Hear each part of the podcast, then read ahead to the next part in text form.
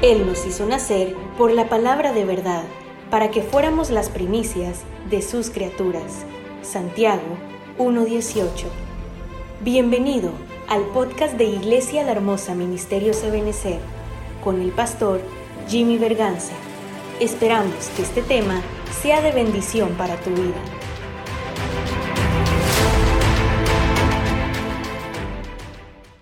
A nosotros. Es decir, eh, eh, de ahí nadie, nadie más ha ido. ¿Por qué no? ¿Por qué no? Porque no ha sido el juicio. El juicio final no ha sido.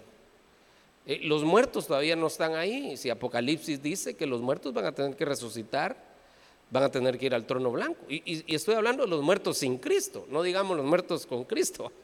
Los muertos sin Cristo no se han ido al lago de fuego todavía. ¿Por qué? Porque dice la Biblia en Apocalipsis que tienen que resucitar entregar cuentas y como no estaban inscritos en el libro de la vida, en el juicio final, entonces van a ser lanzados al lado de fuego, pero hasta después del, juicio final. Entonces ahorita tienen que estar en algún lado, pero no en el lado de fuego. Y lo mismo es eh, con el cristiano. Eh, cuando el Señor venga, los muertos en Cristo resucitarán primero y serán llevados. Entonces ahorita ¿dónde están? Tienen que estar en algún lugar. ¿o? Eh, pero no están todavía en el cielo. no voy a apedrear, pero solo es de analizar despacio el versículo. Era Primera Tesalonicenses, Primera Tesalonicenses 4:16 dice que los muertos en Cristo se levantarán primero. Y luego juntamente nosotros con ellos subiremos. Ok, pero, entonces ¿dónde están los muertos ahorita? Los muertos en Cristo. Si, hasta, si van a subir hasta que el Señor venga. Tienen que estar en algún lugar. Se lo dejo esto porque ah, hay mucho que, analizar, ¿verdad? Y yo, sé que cuando alguien muere, uno le dice para, consolarlo, le dice, ya, está en, el cielo, decíamos, ¿verdad? Yo he tratado de quitar eso. Yo lo que he dicho es, ya está en los brazos del Señor, que eso sí es cierto. Pero ya está en el cielo, todavía no. No sé si me voy a entender. Eh, no es lo mismo estar en los brazos del Señor, que el Señor lo esté pastoreando, porque la Biblia dice que Él nos pastoreará más allá de la muerte. No es lo mismo estar en los brazos del Señor que estar en el cielo. Entonces, sí, el que se muere en Cristo sí está en los brazos del Señor, sí está en un lugar de descanso, pero todavía no está en el cielo hasta que el Señor venga. Eh, usted lo puede leer en 1 Tesalonicenses 4:16. Pero eh, le, decía lo, lo, de que nadie estaba en el lado de fuego, ni siquiera el diablo. El diablo no está en el lado de fuego, que el Señor lo reprenda porque es astuto y, no se duerme, anda como león rugiendo, eh, rugiente, viendo a quién devorar. Pero no está ahí, sino que su lucha es desde los aires. Según Efesios, ahorita lo vamos a ver, dice que nuestra lucha no es contra carne y sangre, sino contra principados, potestades, gobernadores y huestes de maldad en las regiones celestes. Entonces, ¿dónde está Satanás y sus secuaces? Según Efesios, en las regiones celestes. La oposición está en los aires. Claro, no, no, acuérdese que no solo hay un cielo, ni tres, hay más. Claro, no estoy diciéndole que Él está en el mismo lugar donde está Dios, porque de hecho el cielo es una creación. El cielo solo le sirve al Señor de trono antes cantábamos un coro, ahorita que estamos cantando coros viejitos para recordar, cantábamos un coro que decía, el cielo es el trono de mi Dios, la tierra el estrado de sus pies, y siendo tan sublime mi Señor, mi pequeño corazón su templo es. Ah, qué, qué bonito ese coro, ¿verdad? Pero el cielo es una creación. Los cielos de los cielos, dice la Biblia, no lo pueden contener. Dios es más grande que los cielos. Pero no así Satanás y las potestades. Ellos no son más grandes que los cielos, porque ellos sí son creación, caída. Ahora, Dios es, más grande que los cielos. Entonces, no le estoy diciendo que Satanás está en el mismo lugar donde está Dios. No, hombre, si es una criatura. Este está en el primer cielo, una criatura caída. Pero desde ahí es donde está estorbando. Y, y estorba por regiones, tiene principados en las diferentes regiones. Ahorita lo vamos a leer, ahorita le voy a poner el pie de imprenta, pero déjenme mostrarle aquí algo Eh, solo es un esquema sencillo, ¿verdad? No, no es tan complicado. Eh, esto. Entonces vamos a suponer que, mm, que por aquí está un lugar querido y amado por usted que se llama Tiquizate. ¿Verdad que sí? Usted ama esta tierra, ¿verdad? ¿Lo ha bendecido el Señor en esta tierra? En medio de estos calores, ¿lo ha bendecido el Señor? Sí, amén. Pero este es Tiquizate, este es un lugar terrenal, ¿verdad? Este es un lugar terrenal.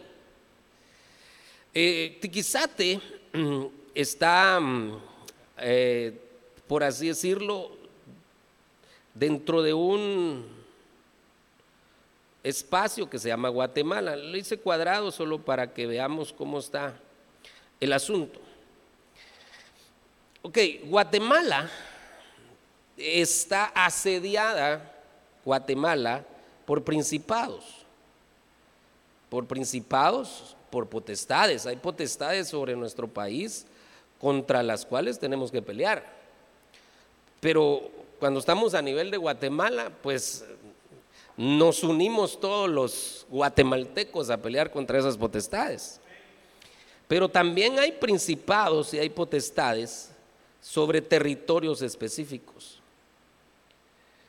Entonces, sobre Tiquizate hay principados y hay potestades que, están sobre esta tierra y sobre todo el litoral del Pacífico. Hay una, hay una potestad en común.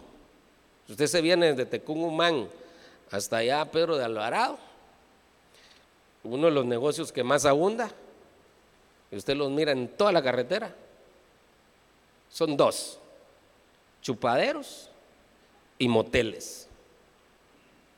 Porque es la misma potestad desde allá hasta acá, todo el litoral del Pacífico, y obviamente pasa afectando eh, Tiquizate.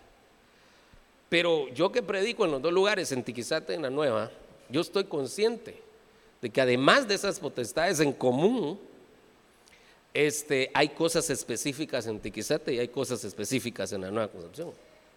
Entonces hay, hay potestades en los aires contra las cuales tenemos que luchar como cristianos y no dejar que esas potestades influyan. Eh, eh, el trabajo que ellos hacen se ve reflejado en las actitudes de la gente. Así se ve reflejado. No es que uno tenga eh, que andar juzgando a la gente ni etiquetándola, ¿verdad? Sino que sencillamente a, nivel espiritual uno se da cuenta cómo están trabajando las potestades con el comportamiento de la sociedad. Entonces uno se da cuenta cuál es la potestad que está gobernando en un lugar. Interesante eso, hermano. Eso es infidelidad conyugal eh, impresionante en estos territorios. Orgullo en estos territorios, chisme. Pues no necesita ser usted profeta para saber eso. Entonces la conducta de la sociedad refleja las potestades que están sobre un lugar. Entonces cuando dice que nuestra lucha no es contra carne y sangre, lo que está diciendo, ustedes tienen que fijarse cuál es la conducta que la sociedad está reflejando y no ser absorbidos por esa conducta, porque si ustedes son absorbidos por esa conducta, prácticamente ustedes están siendo absorbidos por la potestad que está trabajando en ese lugar. Entonces tenemos que luchar y decir, yo tengo que ser diferente, tengo que ser diferente, no soy gringo ni alemán, y menos yo, ¿verdad? Porque si no sería pastor alemán. No soy gringo ni alemán, pero sí tengo que ser diferente. No es que sea la última Coca-Cola en el desierto, pero sí tengo que ser diferente. Tengo que pensar diferente. Mis actitudes, mis acciones, mi conducta debe ser diferente a lo que está influenciando el medio ambiente. Espero que me esté dando a entender. Entonces hay principados y potestades. Ahorita le voy a poner, de todo lo que le estoy diciendo, le voy a colocar eh, los dos, dos versículos bases y después lo voy a, em, eh, este lo voy a concatenar, este tema con el que vimos el martes pasado, que creo que algunos de ustedes vinieron, donde yo les hablé de la administración de un ministro. cómo el apóstol Pablo se estaba ministrando. Entonces lo vamos a juntar, los dos temas, ya a ver, a ver por dónde le voy a salir, por qué le estoy explicando esto. Pero ahorita pongamos el pie de imprenta a esto que le estoy hablando. Eh, estos son los dos versículos, ¿verdad?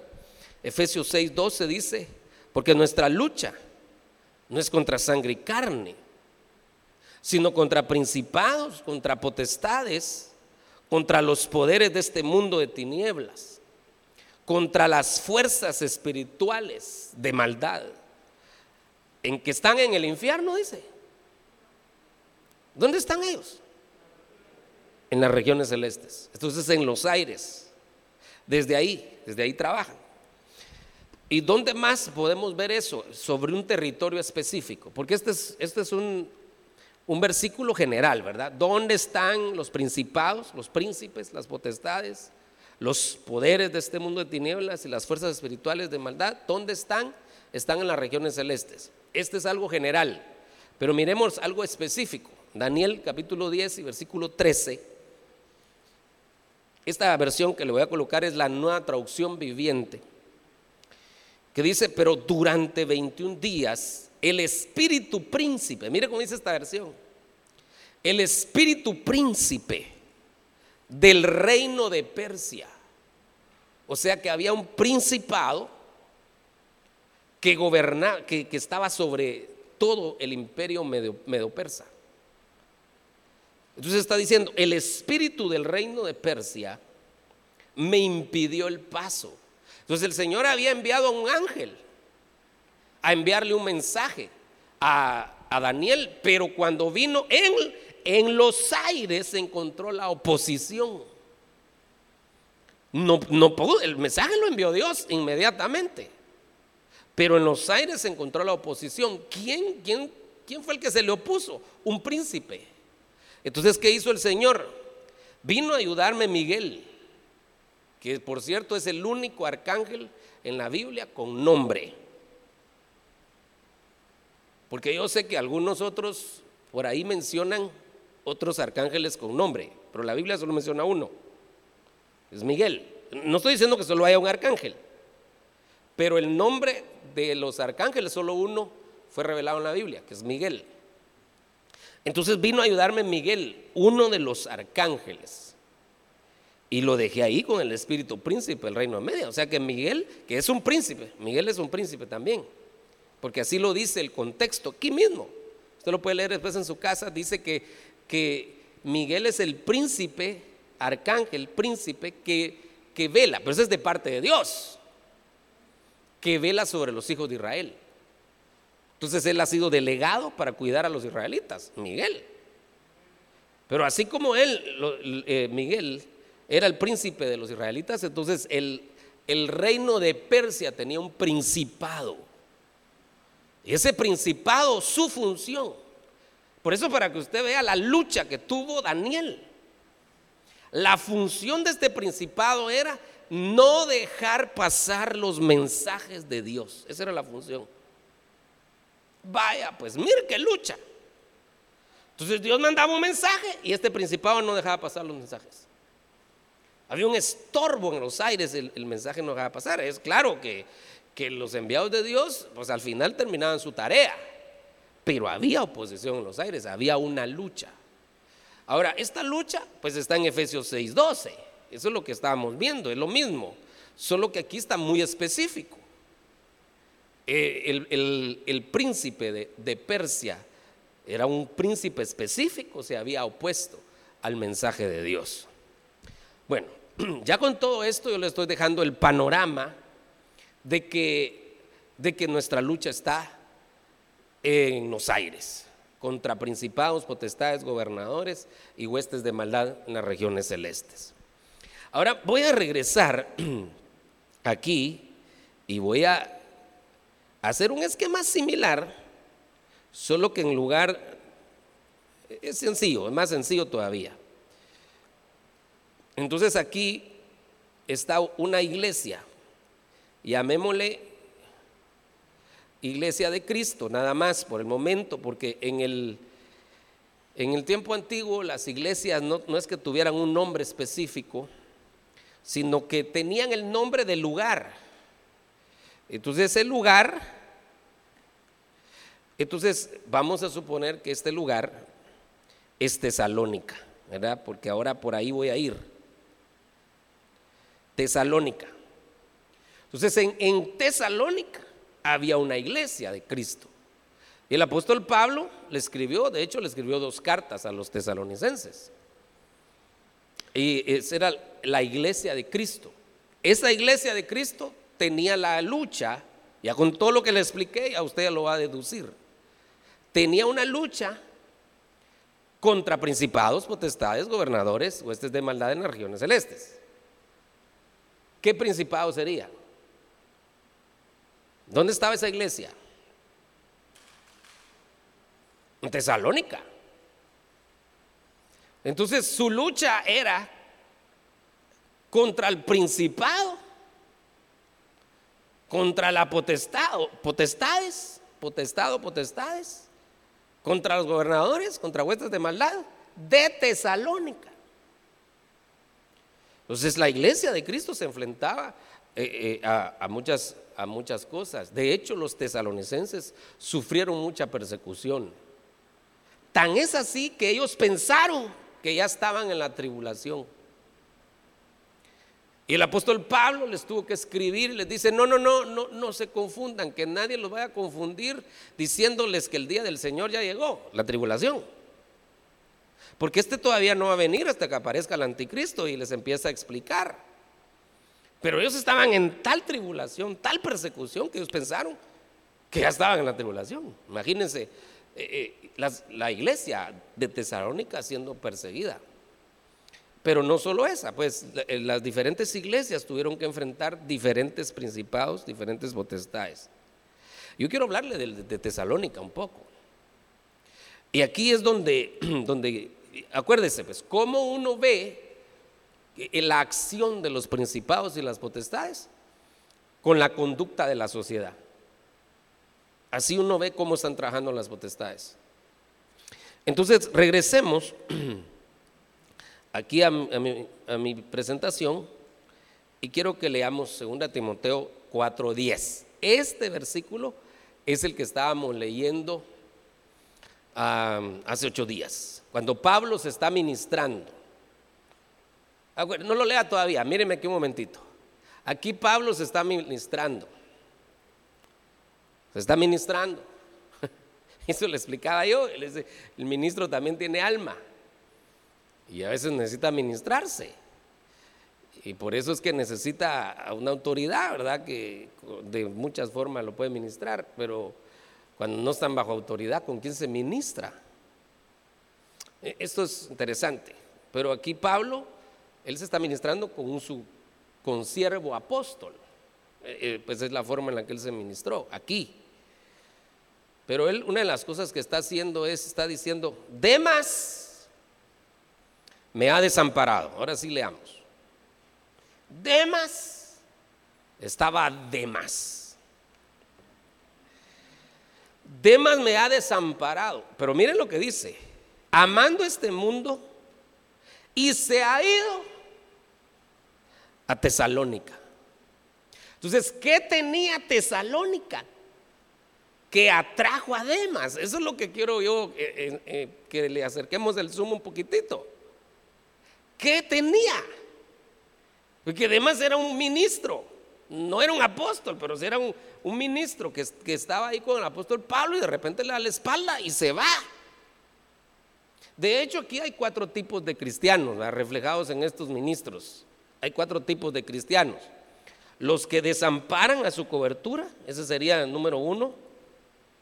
Aquí están eh, los otros Crescente fue a Galacia y Tito a Dalmacia. Estos dos no desamparan totalmente, pero son desordenados. O sea que se van, no piden permiso. Eh, no desampararon a su autoridad, pero hacen lo que le dan la gana. Crescente fue a Galacia y Tito a Dalmacia. Ese es el segundo tipo de cristiano. Tercer tipo de cristiano Solo Lucas está conmigo, el que es fiel a su autoridad. Toma a Marcos y tráelo contigo, porque me es útil para el ministerio. A Tíquico, aquí vemos el otro, lo envié a Éfeso. Entonces aquí hay, el otro tipo de cristiano es el que es enviado. Ahí hay cuatro, ¿verdad? Los que desamparan, los que no desamparan pero son desordenados, los que son fieles y los que son enviados. O sea que ya no están con la autoridad, pero fueron enviados. No es que hayan desamparado. Entonces, en uno de esos tenemos que estar. Bueno, solo para, esto solo para que usted vea que Pablo se está ministrando y está hablando de cómo está ahora. Solo Lucas está conmigo. Lucas, él, es el que ha sido fiel, él está conmigo. Y dando nombres, dando nombres. Así nada que con indirecta, ¿verdad? Se lo digo a Juan para que lo entienda Pedro, no, con nombres. Demas se fue. Así. Bueno.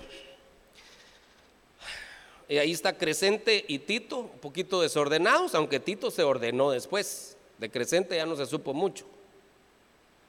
No sé si después se volvió decreciente, pero primero fue crecente, ¿verdad? Eh, pero Tito sí se ordenó, porque más adelante el apóstol incluso le escribe una carta a Tito. Como que sí entendió, ¿verdad? Eso de ser ordenado. A Marcos, que está aquí, él había sido restaurado y dice que le iba a ser útil al ministerio también. Ahí podría haber hasta un quinto, ¿verdad? A alguno que gente restaurada en el ministerio, pero al final al ser restaurado tiene que ubicarse en los cuatro grupos. Bueno, aquí ya le, le di un panorama completo, Pablo se está ministrando, pero el punto es, y ahí es donde quiero hacer el encaje, ¿verdad? Demas me ha desamparado, amando este mundo y se ha ido. ¿A dónde se fue? A Tesalónica. Entonces, ¿qué había en Tesalónica? ¿Qué cosas se movían en Tesalónica? Que, que Demas se sintió como pez en el agua.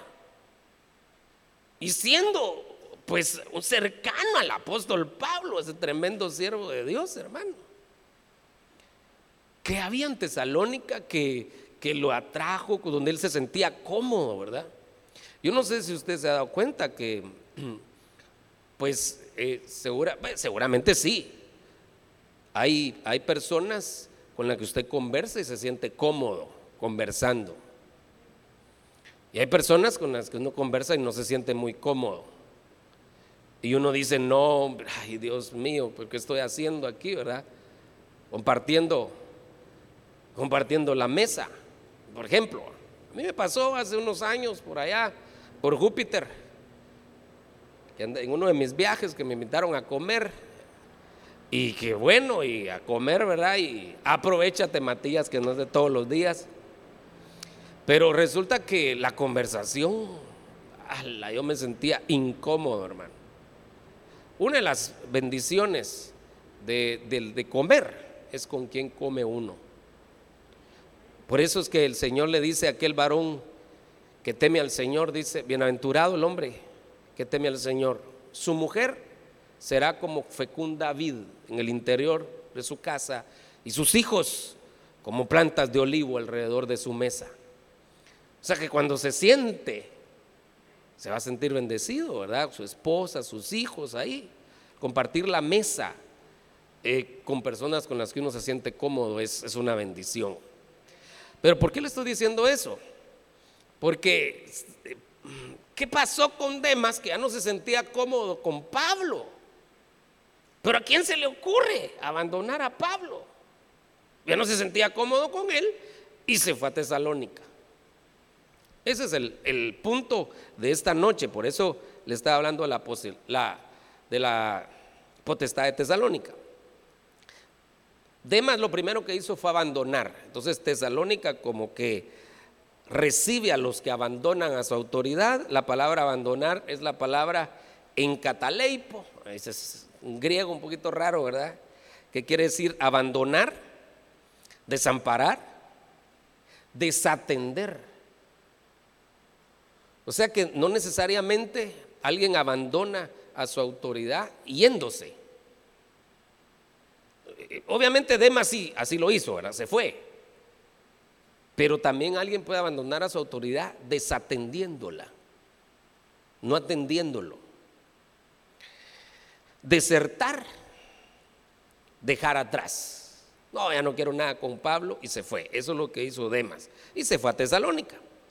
Entonces, ¿qué había en Tesalónica? Miremos Hechos 17:5. Entonces los judíos, ¿sabe qué? No lo vamos a leer desde el 5, lo vamos a leer desde el 1. Hechos, Hechos 17 del 1 en adelante. Después de pasar por Anfípolis y Apolonia, Pablo y Silas llegaron. ¿A dónde llegaron? ¿A dónde llegaron? A Tesalónica, donde había una sinagoga de los judíos. Y Pablo entró según su costumbre y por tres días de reposo discutió con ellos, basándose en la universidad teológica en la que él había estudiado. Así dice. Basándose en el credo de su religión. No, él discutía con ellos basándose en las escrituras. Que aquí no hablemos lo que yo pienso, ni lo que tú piensas, ni lo que te gusta, ni lo que me gusta. Miremos la Biblia. ¿Qué dice la Biblia? Entonces eso es lo que estaba haciendo el apóstol Pablo. Versículo 3, explicando y presentando evidencia de que era necesario, mire, ves, era necesario que el Cristo padeciera. Eh, entre paréntesis, el Cristo eh, no se vaya a considerar una, eh, una forma mal escrita, ¿verdad? El Cristo, ¿verdad? Porque acuérdese que Cristo quiere decir ungido. Si lo dijéramos en español, diríamos el ungido. Era necesario que el ungido padeciera y resucitara de entre los muertos. Y diciendo, este Jesús, ahora sí está con nombre, este Jesús a quien yo les anuncio es el ungido, es el Cristo. Pero note que explicando y presentando evidencia, o sea que no era cualquier perico de los palotes, hombre, era el apóstol Pablo. Y estaba presentando la evidencia de que era necesario que el Señor padeciera y resucitar entre los muertos, las dos cosas. Y diciendo, este Jesús a quien yo les anuncio es el Cristo. Vaya, pero ¿dónde está aquí predicando el apóstol Pablo? ¿Qué decía el versículo 1? ¿Llegaron a dónde? A Tesalónica. Pues díganlo recio. ¿A dónde llegaron? A Tesalónica. Entonces estamos en Tesalónica ahorita, nos ubicamos mentalmente en Tesalónica. Versículo 4. Algunos de ellos creyeron. Y se unieron a Pablo y a Silas junto con una gran multitud de griegos temerosos de Dios y muchas de las mujeres principales. Ese, pero eh, y viene el versículo 5. Pero los judíos llenos de envidia, dice esta versión, llevaron a algunos hombres malvados de la plaza pública, organizaron una turba y alborotaron la ciudad, asaltando la casa de Jasón, procuraban sacarlos al pueblo. Al no encontrarlos, arrastraron a Jasón y algunos de los hermanos ante las autoridades de la ciudad, gritando, estos han trastornado al mundo. Estos que han trastornado el mundo han venido acá también. Mire, que, mire cómo les decían, si nos, van a, si nos van a decir que somos los que trastornamos al mundo porque predicamos a Cristo, que nos lo digan, no hay problema. Porque ellos no eran alborotadores, Pablo y Sila no eran alborotadores, pero mire cómo le dice, estos que han trastornado al mundo. Así les dijeron. Pero yo digo, si de eso se trata, que le digan a uno trastornador, porque predica a Cristo. Así que le digan a usted, usted es de los que trastorna al mundo. Sí, porque predico a Cristo, tiene que decir usted, ¿verdad? Sí, soy de los que trastorno el mundo. Dale fuerte ese aplauso al Señor.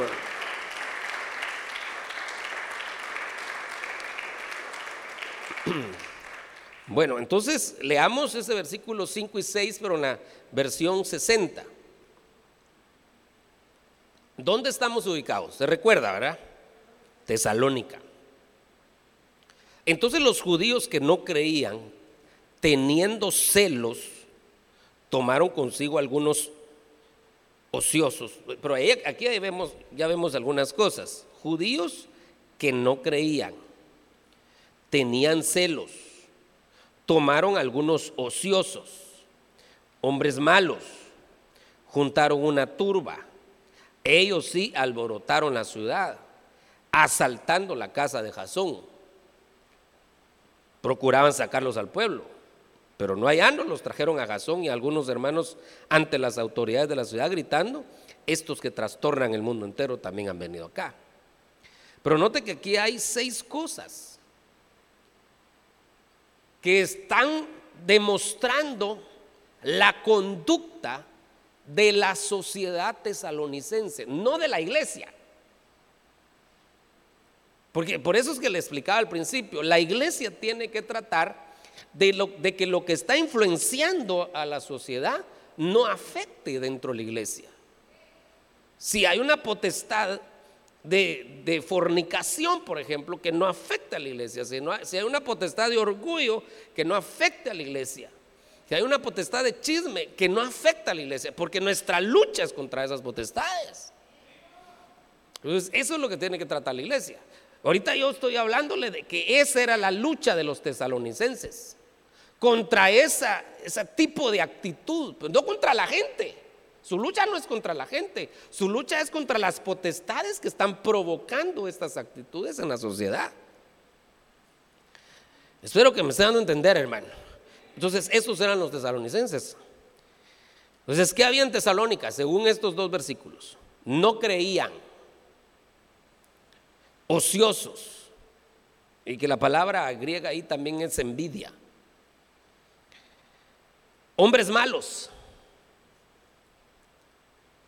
que quiere decir vulgar. Sabía mucha gente vulgar, moralmente corrupta. También se traduce la palabra griega que aparece ahí. Esas eran cosas de Tesalónica.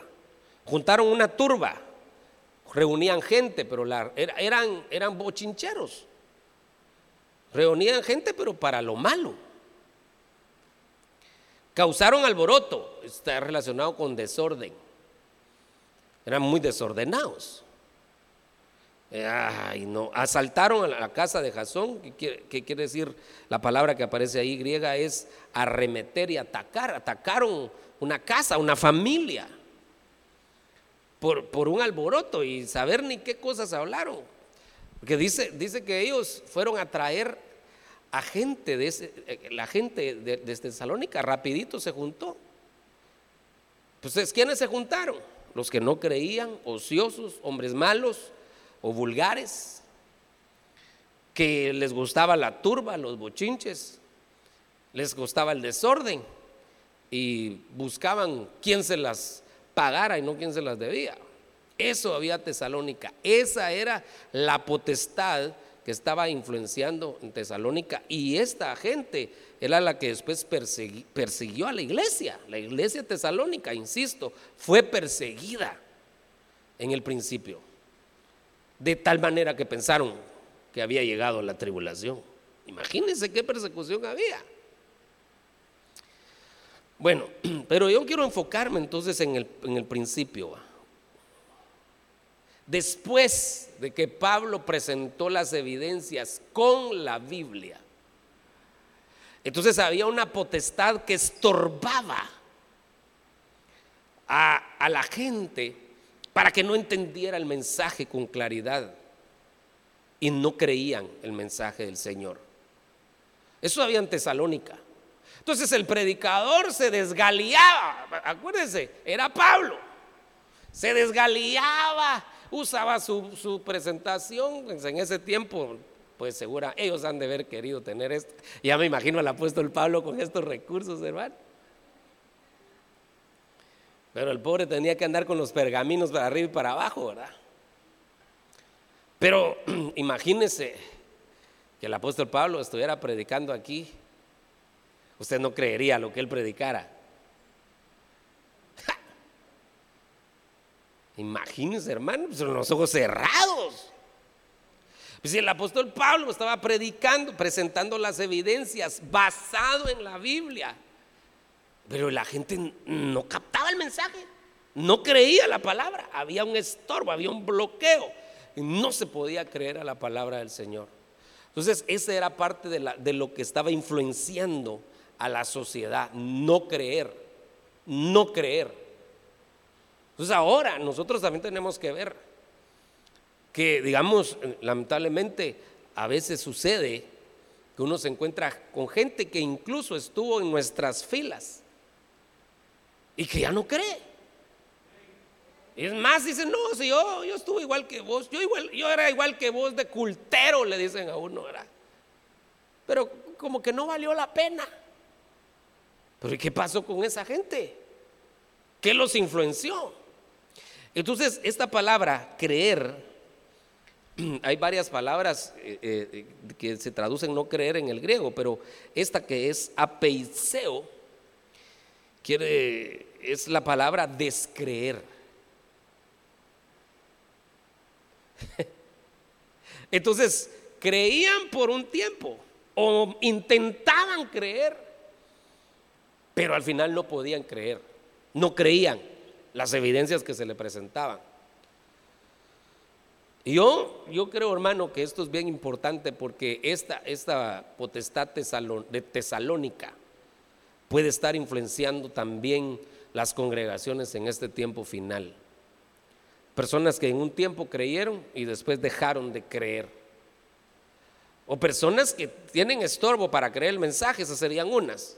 Pero esto dice descreer voluntaria y perversamente. No creer, desobedecer, desobediencia, desobediente, no obedecer, ser rebelde. Todo eso quiere decir. Pero el punto aquí es descreer. Antes creía, ahora ya no cree. Eso había en Tesalónica. Entonces, regresemos un poquitito y de ahí, de ahí le voy a dar un giro al mensaje. Regresemos a la administración del apóstol Pablo. Entonces el apóstol Pablo se está ministrando, dice, Demas me abandonó. Todo lo que hice por él, le serví, lo apoyé, lo ministré, lo liberé y me abandonó. Pero se fue a Tesalónica. Ahí está hablando Pablo. Ahora, ¿y qué pasó con Demas? ¿Por qué Demas se fue a Tesalónica? Entonces ya uno empieza a entender. ¿No será que Demas dejó de creer? ¿No será que dejó de creer? Yo le quiero hacer una pregunta. ¿Usted cree a lo que Dios dice, sí o no? Ah, ese es su amén, ni usted mismo se cree, hermano. ¿Usted cree a lo que Dios dice, sí o no? ¿Usted cree a lo que la palabra dice, sí o no? Eh, hermano, esto es bien importante, porque por dejar de creer, es que hay muchos que se han quedado tirados en el camino. Y yo no quiero que usted se vaya a quedar tirado en el camino. Que no le va a pasar las de demás. Que dejó de creer. Dejó su fe tirada por un lado. ¿Por qué alguien que servía con pasión de repente dice, ya no voy a servir? ¿Qué pasó? ¿Qué pasó con él? No, ya no va a servir, hermano. Ya no, hermano. ¿Pero por qué? ¿Pero qué pasó? ¿En acaso no el servicio es una bendición? Pues. ¿Y qué pasó con aquel hermano que, que estaba convencido que, darle al Señor era una bendición y de repente ya no da? Claro que nadie, nadie le está exigiendo a nadie, pero ¿por qué ya no lo hizo? ¿Qué pasó? ¿Qué pasó por su mente que dejó de hacerlo? Entonces, ¿qué pasó por la mente de Demas? Y dijo, no, no vale la pena tener cobertura, no vale la pena. No vale la pena estar bajo cobertura el apóstol Pablo. Nada me saco. Ni las gracias me da cuando yo le sirvo un vaso de agua. Se fue. Pero se fue a un lugar donde la gente no creía. Pero no creía porque había un estorbo, esa potestad impedía que la gente creyera. Y él descreyó. Entonces mire este pasaje que me llama la atención, hermano, cómo la Biblia se va complementando, ¿verdad? Lucas 8:13. Mire el versículo 13, que es el número de rebelión. Y eso fue lo que le pasó a Demas. Y aquellos sobre la roca son los que cuando oyen reciben la palabra con gozo, pero estos no tienen raíz profunda. Creen por algún tiempo. Y en el momento de la tentación sucumben. Dejan de creer. Miremos este Lucas 8:13 en diferentes versiones. ¿Qué le parece? Gracias a Dios ahora tenemos esto, mire hermano. Pablo solo tenía los, los, los pergaminos originales. Solo, ah. La semilla que cayó entre las piedras representa a los que escuchan el mensaje y lo reciben con alegría, pero son tan superficiales eso era Tesalónica, eso era Tesalónica. Son tan superficiales que aunque de momento creen, en cuanto llegan las dificultades, abandonan. Vaya pues. Espero que usted no haya estado pensando abandonar los caminos del Señor, hermano. Porque si no le vamos a poner de nombre Demas el tesalónico. Porque eso es esto. Eso pasaba en Tesalónica.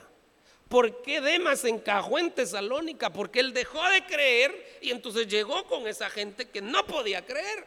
Encajó. Mire qué tremendo está este versículo, hermano. Diga conmigo, yo, yo quiero seguir adelante. Ayúdame, Señor, a seguir adelante. Dígale, dígale, yo quiero seguir adelante, Señor. Yo no abandonar tus caminos. Yo no quiero abandonar tus caminos. Y cuando lleguen las dificultades, ayúdame, Señor, a verlas con, con, otra forma de pensar, no con la forma humana, sino que pueda verlas sabiendo que tú estás conmigo, Señor, y que tú me vas a sacar adelante. Oh, Señor. Dale un aplauso al Señor, hermano amado.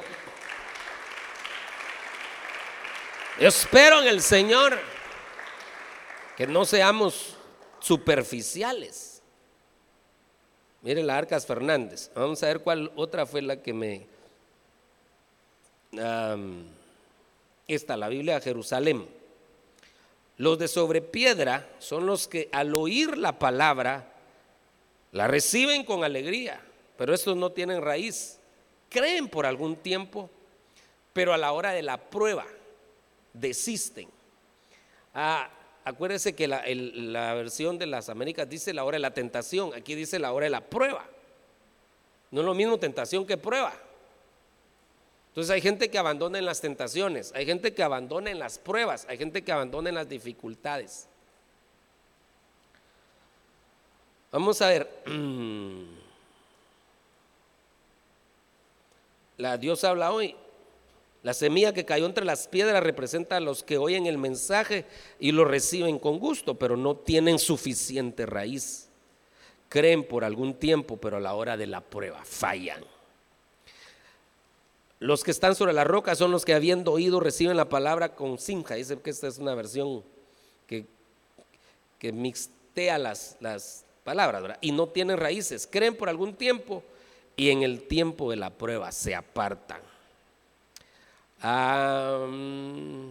Kadosh, los de las rocas son aquellos que cuando oyen la palabra la aceptan con alegría, pero estos no tienen raíz y confían, confían por un tiempo. Pero cuando viene la prueba, apostatan. Wow. Y pues me voy a ir, creo yo, por cuestión de que quiero seguir adelante. Creo que el lenguaje es sencillo. Aquí está. Las semillas que cayeron entre piedras representan a los que reciben el mensaje con alegría. Pero mire cómo dice esta versión. Pero como no lo entienden bien, ¡Ala! Eso es cardíaco, como dice el profeta Tito, ulugrum. ulugrum. Yo puedo estar oyendo al apóstol Pablo y no entenderlo. Si eso es Tesalónica, porque está bueno que no entiendan al pastor Jimmy, pero era el apóstol Pablo. Entonces no lo entienden bien. Entonces nosotros tenemos que asegurarnos de entender el mensaje bien. Usted sabe que hay gente que cuando oye el mensaje dice, por mí lo dijo el pastor, yo no estoy de acuerdo con eso. Ya lo rechazó. ¿Y por qué no dijo, ay Señor, sí tiene razón el pastor, yo he caído en eso?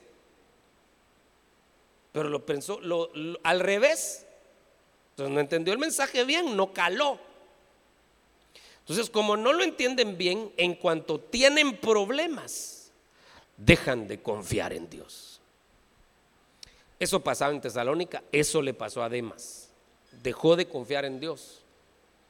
Algún problema le vino, era superficial. O alguna tentación, no sé, ¿qué pasó?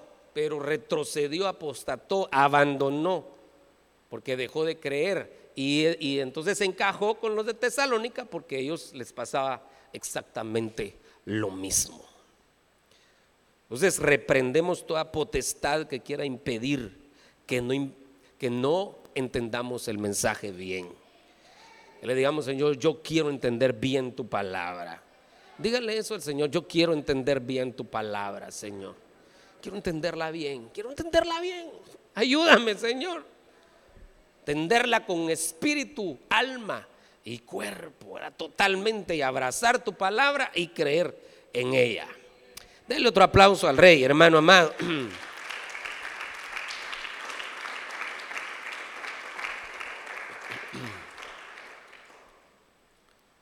Ah, voy a leer unos versículos. Dice Segunda Reyes 17, 14. Sin embargo, ellos no escucharon. ¿Qué pasa con alguien que dejó de creer? ya no escucha. Ellos no escucharon, sino que endurecieron su cerviz como sus padres, que no creyeron en el Señor su Dios. Entonces, cuando alguien no cree o dejó de creer, pasan dos cosas. Deja de escuchar y endurece su cerviz. Entonces, eh, hermano, yo me he encontrado con gente así. Endurece su cerviz. No se le puede decir nada. Porque él lo sabe todo, pero no hace nada. No reacciona, no despierta, no, no quiere escuchar nada. Entonces deja de escuchar y endurece su servicio. Eso, eso pasa eh, con esta potestad, eso es lo que hacía Tesalónica. Entonces no creen, no lo dejaba creer porque no entendían bien el mensaje. Los estorbaba, no podían creer. Y, entonces se vuelve gente testaruda, endurece su servicio. Eso pasa con el que no cree. Y hay otros ejemplos, pero ahora quiero ponerle un ejemplo positivo para que usted vea que sí vale la pena creerle al Señor. Otra vez, sí vale la pena creerle al Señor, hermano. Y por, cuestiones del tiempo tengo que terminar. Pero quiero que usted esta noche se vaya creyendo que Dios es un Dios que cumple su palabra. Dice que Él vela sobre su misma palabra. Él lo dijo pero Él vela sobre su palabra para cumplirla. Y dentro de las profecías que Balaam dio, que Balaam estaba caído, pero de repente tuvo un momento de lucidez. Dice, caído, pero de ojos abiertos. Dentro de esas profecías, Él dijo, Dios no es hombre para que mienta, ni hijo de hombre para que se arrepienta. Él lo ha dicho y Él lo hará. Y nosotros tenemos que creer eso, aunque estemos pasando por pruebas, por dificultades, por, tentaciones. Que Dios es Dios y no cambia. Entonces aquí está el salmista siendo perseguido por las malas lenguas.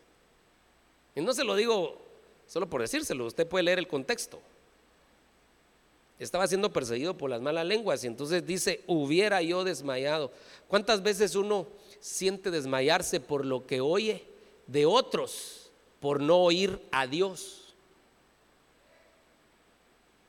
Entonces pareciera que afecta más mi ánimo lo que dicen los demás que lo que dice Dios.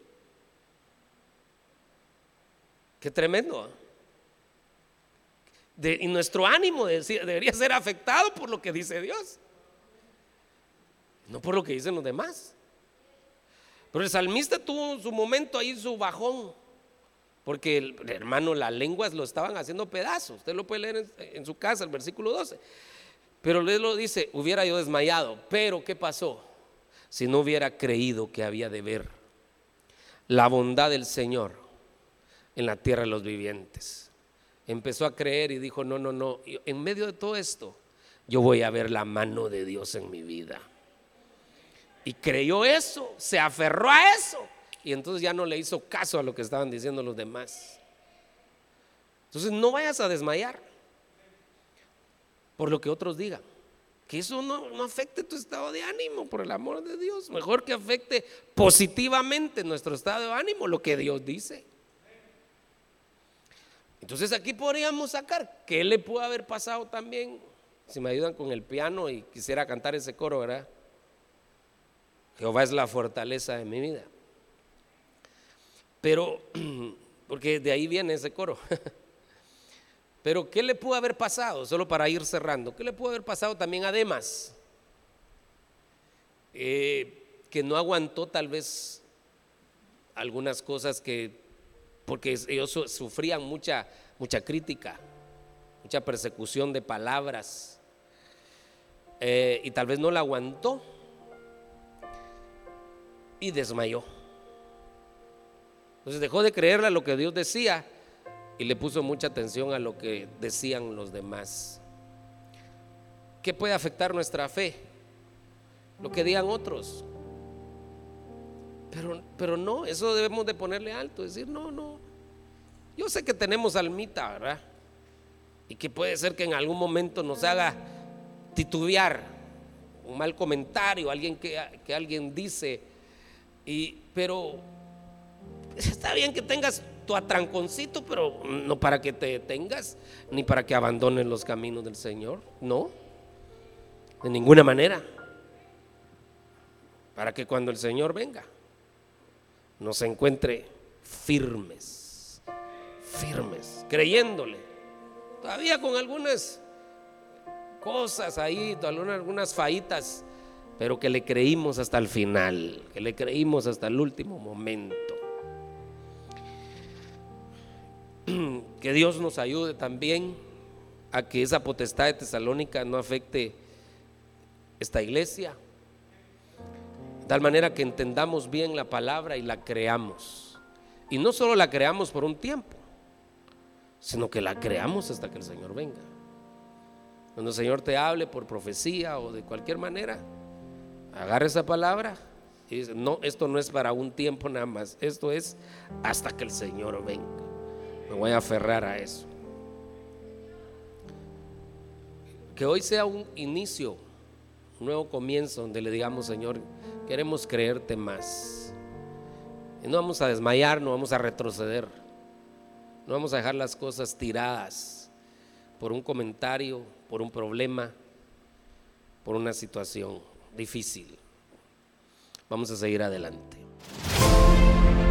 Gracias por escuchar el podcast de Iglesia La Hermosa Ministerio Ebenecer con el pastor Jimmy Berganza.